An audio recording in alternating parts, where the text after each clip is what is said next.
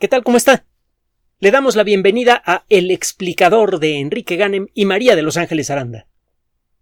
Siguen apareciendo publicaciones en revistas arbitradas sobre la seguridad y efectividad de las vacunas más populares.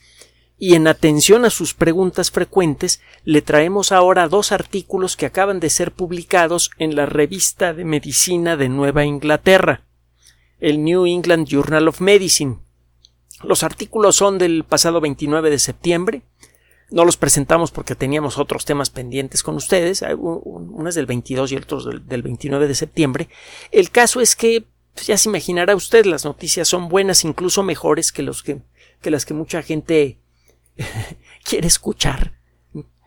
Yo creo que nos hemos vuelto aficionados a, las catástrofes zombies y ese tipo de historias y por eso las buenas noticias nos aburren, pero abúrrase con nosotros, venga. Le, le va a gustar lo que va a eh, usted escuchar.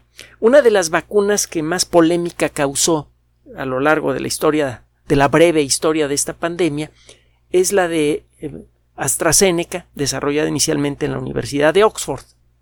Ah, y de una vez el comentario. Eh, creemos claramente que este tipo de conocimientos, el desarrollo de vacunas, el desarrollo de, la, eh, de, toda la biotecnología que incluye ingeniería genética, transgénicos, etcétera, etcétera, debe ser realizado en instituciones públicas. Los verdaderos desastres que ha generado hasta el momento eh, el caso de los transgénicos, por ejemplo, y lo hemos mencionado recientemente, han ocurrido como consecuencia de las patentes agresivas que protegen a los transgénicos. Los transgénicos mismos han demostrado ser seguros para la salud, muy seguros. A final de cuentas, todo lo que hay en este mundo es transgénico. No, no, existen los tomates naturales que no sean transgénicos o los plátanos naturales que no sean transgénicos. No existe la, la gente el ser humano que no sea transgénico y muy transgénico. Entonces, eh, el verdadero peligro es económico y social y ocurre cuando este tipo de descubrimientos realizados como consecuencia del esfuerzo de muchos investigadores en muchas partes del mundo queda en unas pocas manos. La ciencia eh, vive de publicar, de hacer públicos sus resultados y los beneficios también deberían ser públicos. Habiendo dicho eso, habiendo soltado eso de nuestro ronco pecho, ahora vamos a hablar de la vacuna de AstraZeneca. De, no, de Oxford AstraZeneca. Esta vacuna, recordará usted, generó eh, muchas preocupaciones por la asociación de esta vacuna con casos rarísimos de trombocitopenia trombótica. Eh, casos en los que se formaban coágulos que llegaron muchas ocasiones a ser mortales. Y las personas que tenían esta situación pues acababan de recibir la vacuna y eh, tenían eh, una serie de datos clínicos muy peculiares y, siempre coincidentes. Eh, no tenían plaquetas y tenían una gran cantidad de coágulos en algunas partes del cuerpo. Si usted nos ha hecho el favor de seguir la historia de la pandemia, recordará los trabajos realizados en algunos lugares de Europa que sugieren que este problema no es directamente asociable a la vacuna o si lo es, ocurre en casos escandalosamente raros. En la gran mayoría de los casos es mucho más riesgoso no ponerse la vacuna que ponérsela. Y eh, hay algunas teorías que están en proceso de ser eh, sometidas a prueba eh, que, relacionan estos rarísimos casos de trombocitopenia trombótica, y vuelvo a insistir, rarísimos, un puñado de casos por cada millón de habitantes, por cada millón de personas eh, eh, tratadas, parece que estos casos quizá podrían deberse a que la vacuna a la hora de ser aplicada en el músculo por alguna razón entra directamente a una pequeña arteria o a una pequeña vena. Si eso pasa, entonces se sospecha que eso podría disparar el, problema de la trombocitopenia. Si de veras resulta ser ese caso, se podría eliminar el problema simplemente cambiando la técnica para inyectar. Pero bueno, eso, eso es otra historia. Muchos de ustedes se han puesto la vacuna de AstraZeneca y quieren saber si funciona. Bueno, algunos estudios previos habían indicado la efectividad y, la seguridad de la vacuna. No es perfecta la seguridad ni la, ni la efectividad. Eso no existe en este mundo. Acuérdese que si usted se come una nuez, corre un cierto riesgo de desarrollar una forma de alergia instantánea que se llama shock anafiláctico y si no recibe atención médica especializada rápido, en minutos, usted se puede morir. Esto afortunadamente es escandalosamente raro y pasa no solamente con las nueces, puede pasarle con los camarones, puede y otros ah, eh, mariscos, puede pasarle con eh, el ácido acetil salicílico, puede pasarle con antibióticos de uso común como la penicilina y sus derivados, puede pasar con un montón de cosas. Los shocks anafilácticos no los entendemos bien. Pero bueno, habiendo dicho eso, ¿qué, ¿de qué se tratan estos estudios de los que vamos a hablar el día de hoy? Vamos a hablar de la vacuna de Oxford AstraZeneca y de la vacuna de Moderna.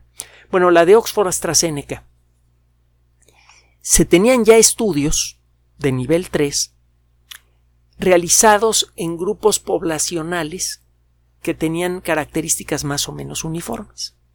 Y los resultados eran muy buenos.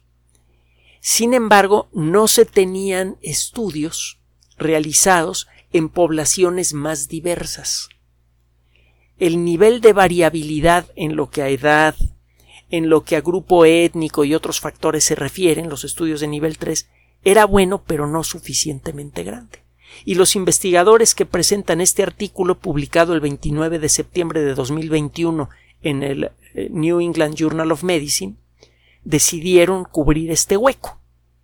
Lo que decidieron fue buscar información en grupos grandes de personas de grupos étnicos muy diferentes para ver si la efectividad es pareja en grupos étnicos muy diferentes. Decidieron tomar datos de eh, poblaciones grandes que habían sido ya vacunadas con Oxford AstraZeneca en los Estados Unidos, en Chile y en Perú.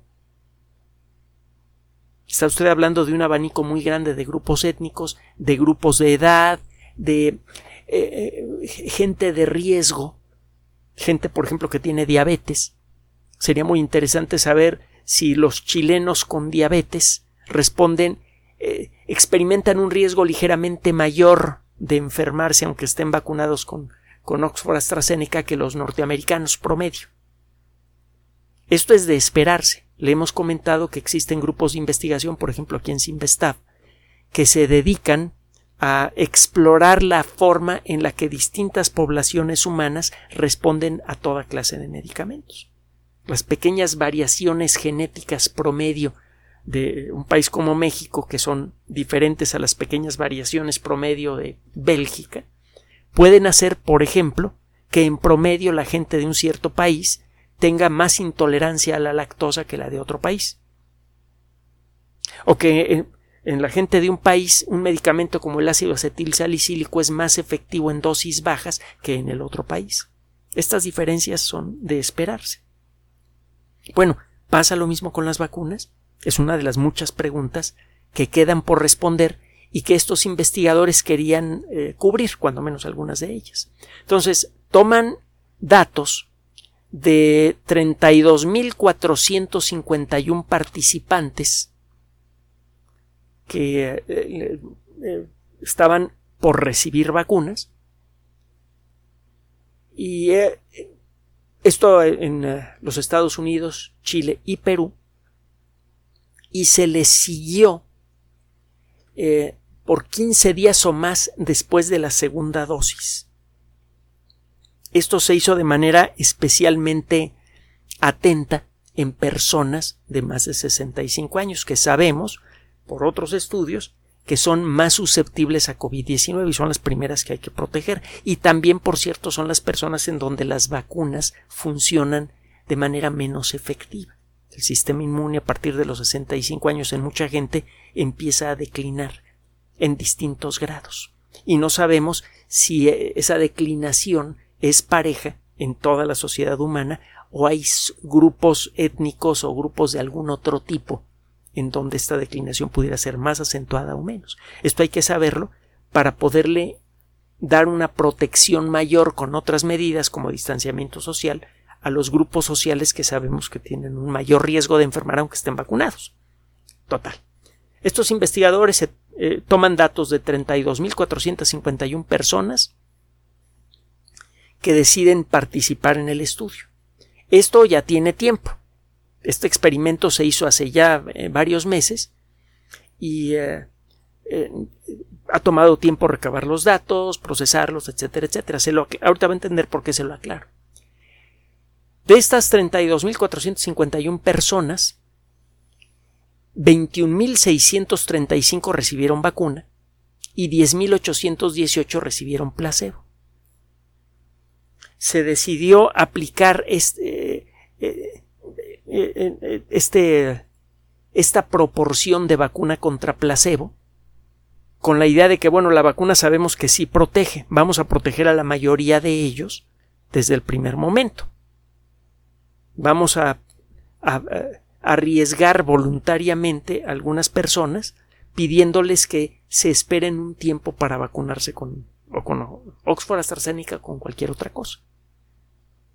En lugar de hacer mitad y mitad, mitad eh, eh, eh, recibe vacuna y la otra mitad recibe un placebo que parece vacuna de verdad pero que no tiene efecto, se decidió esta proporción de 2 a 1 porque ya se sabe que la vacuna funciona.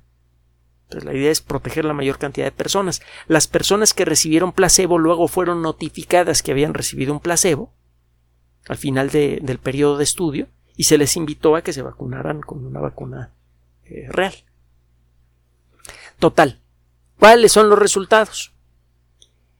Usted ve de estos grupos cuánta gente enferma, de la gente que enferma, cuánta gente enferma gravemente. Todos los participantes de este proyecto aceptaron participar en el programa de inyecciones, entendieron cómo funcionan estos estudios doble ciego, ni la persona que da, ponía la inyección ni la persona que la recibía al momento de hacerlo sabía si lo que se estaba poniendo era un placebo o, eh, la vacuna real. Es solo hasta el final del proyecto que la gente se enteró, oye, a ti te tocó placebo, oye, a ti te tocó vacuna. La persona que puso las inyecciones nunca supo lo que estaba poniendo. Por eso se llaman doble ciego. Ni el que da ni el que recibe la vacuna sabe qué es, lo que, eh, es lo que se está inyectando. Y esto ayuda a mantener objetivo el estudio. Entonces eh, se comparan cuántas personas del grupo que recibió placebo enfermaron contra eh, el, el, grupo que sí recibió la vacuna. Si los porcentajes son parecidos, si el 3% del grupo con placebo enfermó de COVID-19 y también el grupo que recibió la vacuna, pues es que poner la vacuna o poner agua es lo mismo, la vacuna no sirve. Si los números son diferentes, significa que la vacuna funciona. Mientras más diferentes sean los números, mayor efectividad. Bueno, resulta que de las 17.000 eh, que de 17.662 personas que recibieron la vacuna, porque hubo algunas personas que fueron seleccionadas para el proyecto y a la mera hora no participaron, por algún motivo, se encontraron eh, cero casos de COVID-19 severo o crítico. Ni un solo caso. A pesar de que es una cantidad de personas bastante respetable, 17.662. En cambio, de los 8.550 participantes que siguieron todo el proyecto y que recibieron placebo, hubo ocho casos. Habría que esperar cuando menos unos 16 a 20 casos en el grupo que sí recibió vacuna de no haber funcionado la vacuna, pero el hecho es que la gente que recibió la vacuna salió libre de la enfermedad, cuando menos de la enfermedad severa o grave. No hubo un solo caso. Una vez que se toman eh, las muestras para ver quién enfermó de manera sintomática o de manera ligera, etcétera, etcétera, se llega a unos datos que al principio parecen no ser demasiado emocionantes, pero sí lo son. La vacuna tiene una eficacia para prevenir infecciones de cualquier tipo del 64.3%. Tiene una efectividad en, dentro de los límites de este estudio del 100% para proteger contra la enfermedad severa o crítica. Un paciente crítico es una persona que, cuya vida está amenazada. Bueno, pues la vacuna de Oxford AstraZeneca en este estudio que involucra una cantidad bastante respetable de personas protegió en forma perfecta a la gente que la recibió contra la enfermedad severa o crítica. Mm, podemos seguir aquí eh, echando el rollo sobre eh, qué significa la efectividad de la vacuna, etcétera, etcétera. Mire, lo que uno quiere con estas vacunas es evitar la enfermedad grave. Es lo primero. Y la vacuna funciona de maravilla. Estos datos son consistentes con los estudios a menor escala que se habían realizado antes y parece ser que lo que indican estos datos es que la vacuna es igualmente efectiva en personas eh, de ascendencia chilena, peruana o norteamericana. Bueno, estadounidense. Pues Norteamérica también es México y Canadá, que carambas. De hecho, si somos más estrictos y nos atenemos a la posición del Ecuador, América Central también es América del Norte, pero geológicamente no. Esa es otra historia. Total, la vacuna funciona en pocas palabras. Primer estudio. Segundo estudio, nos vamos más rápido. Eh, un estudio en el que se hace eh, eh, un análisis de la eficacia de la vacuna de Moderna, de la que no se habla tanto. En un primer estudio, realizado un poco a la carrera, ya ve las prisas que, había por decidir si las vacunas eran seguras y eficaces para empezar a aplicarlas y ya luego nos echamos los estudios detallados, en un estudio preliminar, esta vacuna mostró, me refiero a la, de, a la de Moderna, mostró una efectividad del 94.5 94.1% perdón, en prevenir la enfermedad de COVID-19 en cualquiera de sus formas. Se hace un estudio más amplio en el que se lleva a seguimiento a 30.415 personas de ellas, 15.209 recibieron la vacuna y 15.206 recibieron placebo. En este estudio se decidió hacer las cosas mitad y mitad. En, en todos los casos, por obligación, los participantes reciben una explicación de cómo funciona el estudio, incluyendo los porcentajes, a, quién le va a tocar placebo y a quién le va a tocar vacuna y una justificación y cada quien decide si quiere participar o no. El caso es que para no hacerle la historia más larga, la eficacia para prevenir eh, los casos confirmados de COVID-19 fue del 93.2%. Esto es especialmente importante porque esta vacuna, a diferencia de la de Oxford AstraZeneca, es de tecnología de frontera. La de Oxford AstraZeneca es muy avanzada, involucra un virus modificado, ya lo hemos explicado en otras ocasiones. Esta es una de las dos vacunas de ARN mensajero que se están aplicando a gran, a gran escala en todo el mundo. Y estas vacunas son muy emocionantes por muchos motivos, son fáciles de ajustar, la teoría dice que deben ser vacunas muy seguras y muy efectivas, había que probarlo, y son es una tecnología de vacunas que con algunas modificaciones podría permitirnos fabricar vacunas contra agentes que se han resistido a las técnicas de vacunación clásicas. Es decir, que con esto podríamos hacer vacunas que sirven contra enfermedades para las cuales no hay vacunas hasta ahora. Y hay muchas que son preocupantes. La hepatitis C, desde luego el SIDA, hacer una vacuna universal contra la gripe, que es algo que se viene buscando desde hace tiempo, eh, empieza a verse posible hacerlo en buena medida gracias a esta tecnología. Entonces habría que probarla. Y este estudio lo que demuestra es que efectivamente, como se esperaba, teóricamente, las vacunas de ARN mensajero, y esta en particular, son especialmente efectivas para evitar la enfermedad.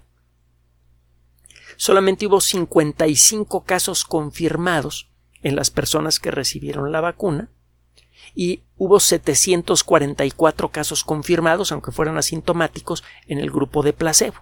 Es una diferencia muy notable a pesar de que ambos grupos son más o menos del mismo tamaño. La diferencia fue como de 10 veces. La eficacia en prevenir la enfermedad severa, 98.2%. Solamente hubo dos casos de personas vacunadas que enfermaron gravemente de las 15.209 que recibieron la vacuna eh, de, de Moderna. Más datos, las gráficas, todo esto, busque usted en la revista de medicina de Nueva Inglaterra, en el segmento, en, la liga que, en donde eh, tienen todos los temas relacionados con, con COVID-19, busque el artículo publicado el 22 de septiembre de 2021 en esta revista, revista de medicina de Nueva Inglaterra, New England Journal of Medicine. Pocas palabras, las vacunas están funcionando de maravilla funcionan muy bien.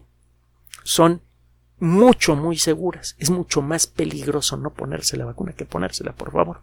Entonces, eh, desde luego, si tiene usted cualquier duda, acuda a las autoridades de salud y acuda a su médico personal.